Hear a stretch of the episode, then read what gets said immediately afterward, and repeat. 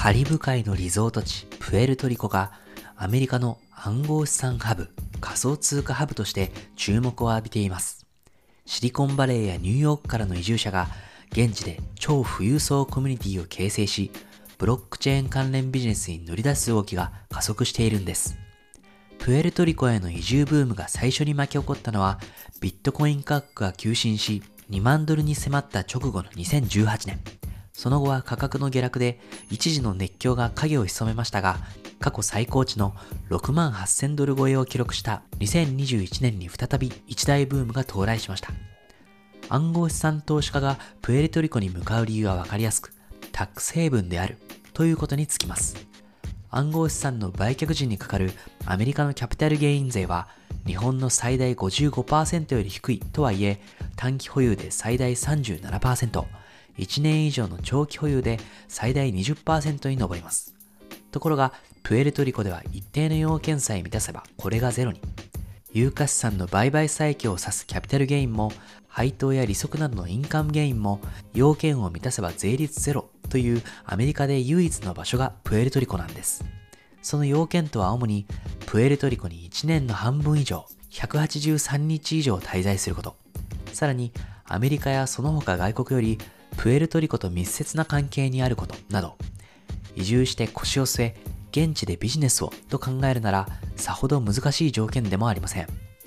2021年にはリモートワーク化の流れもあり、個人の優遇税申請が3倍増を記録。過去最多の1200人超がキャピタルゲイン税の免除を申請したといいます。また、現地でビジネスを行う投資家にとっては、法人税率の低さも魅力。アメリカの21%に対してわずか4%。富裕層にとっては優雅な南国ステイが楽しめる上にキャピタルゲイン課税がゼロ、かつ法人税も格安というまさに一挙三得です。さらに、プエルトリコはアメリカの領土であるために移住してもアメリカのパスポートを手放す必要がありません。プエルトリコそのものの魅力は山あり、森あり、海ありの美しい自然とアメリカ、スペイン、カリブという3つの表情を見せる街並みや文化にあると言います。総面積は9100平方キロメートル。日本で言えば鹿児島県とほぼ同じ。四国の約半分、東京の4倍強の広さとなります。人口は約330万人。現地で事業を立ち上げるだけの十分な規模があることもプエルトリコの魅力です。これまでにプエルトリコに今日移した超富裕層の顔ぶれを見ると、特に存在感が強いのはブロック・ピアス氏、2018年の移住前に発表したプエルトピア、暗号資産のユートピア構想が移住ブームのきっかけともなった先駆者であり、現地の暗号資産コミュニティに君臨し続ける人物です。数々のブロックチェーン企業の設立を支援した経験を持つブロックチェーン財団の会長である同氏は、元子役という異色の経歴を持ち、2020年のアメリカ大統領選挙では無所属候補として名乗りを上げました。彼の他にメタ、旧 Facebook の内部告発者として知られるデータエンジニア兼科学者、フランセス・ハウゲン氏も暗号資産友達との合流を目的に2021年3月にシリコンバレーからプエルトリコに移り話題となった一人。青木ヶ原の樹海で撮影した動画が大炎上したお騒がせ YouTuber で自称プロボクサー兼 NFT 投資家でもあるローガン・ポール氏もプエルトリコへの移住がニュースとなった人物です。このように何かと有名人が注目されがちですが、移住組にはブロックチェーンビジネスのプロフェッショナルも多くいます。また、関連企業の移転も目立ち、暗号資産専門のヘッジファンド、パンテラキャピタルや大手ビットコインマイナーのコインミント、NFT マーケットプレイスのスーパーレアなどの有力事業者がこぞって首都サンフアンに拠点を構えています。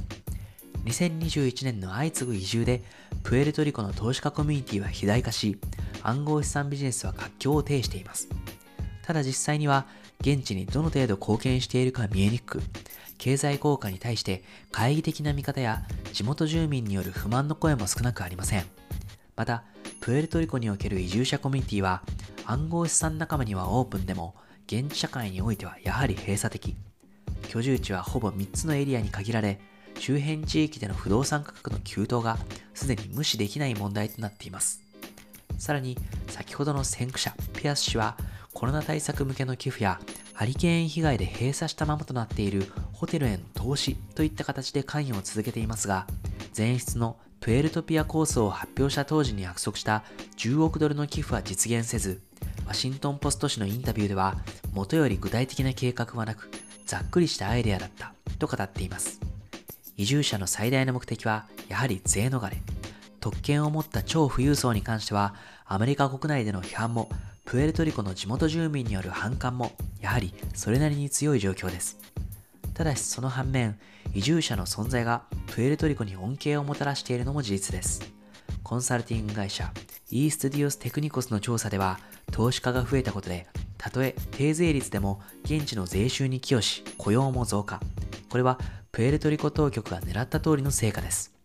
そんな投資家の誘致に成功したプエルトリコ側の次の課題は、彼らへの優遇措置の効果を地元住民に納得してもらうことにあるそう。今後は移住者の側にも暗号資産で儲ける方法の伝授にとどまらない地元社会とのコミュニケーションが求められそうです。さて、プエルトリコの移住者たちは今後どう動くのか、自らのコミュニティに誇りを持つ暗号資産投資家の進化が今こそ問われています。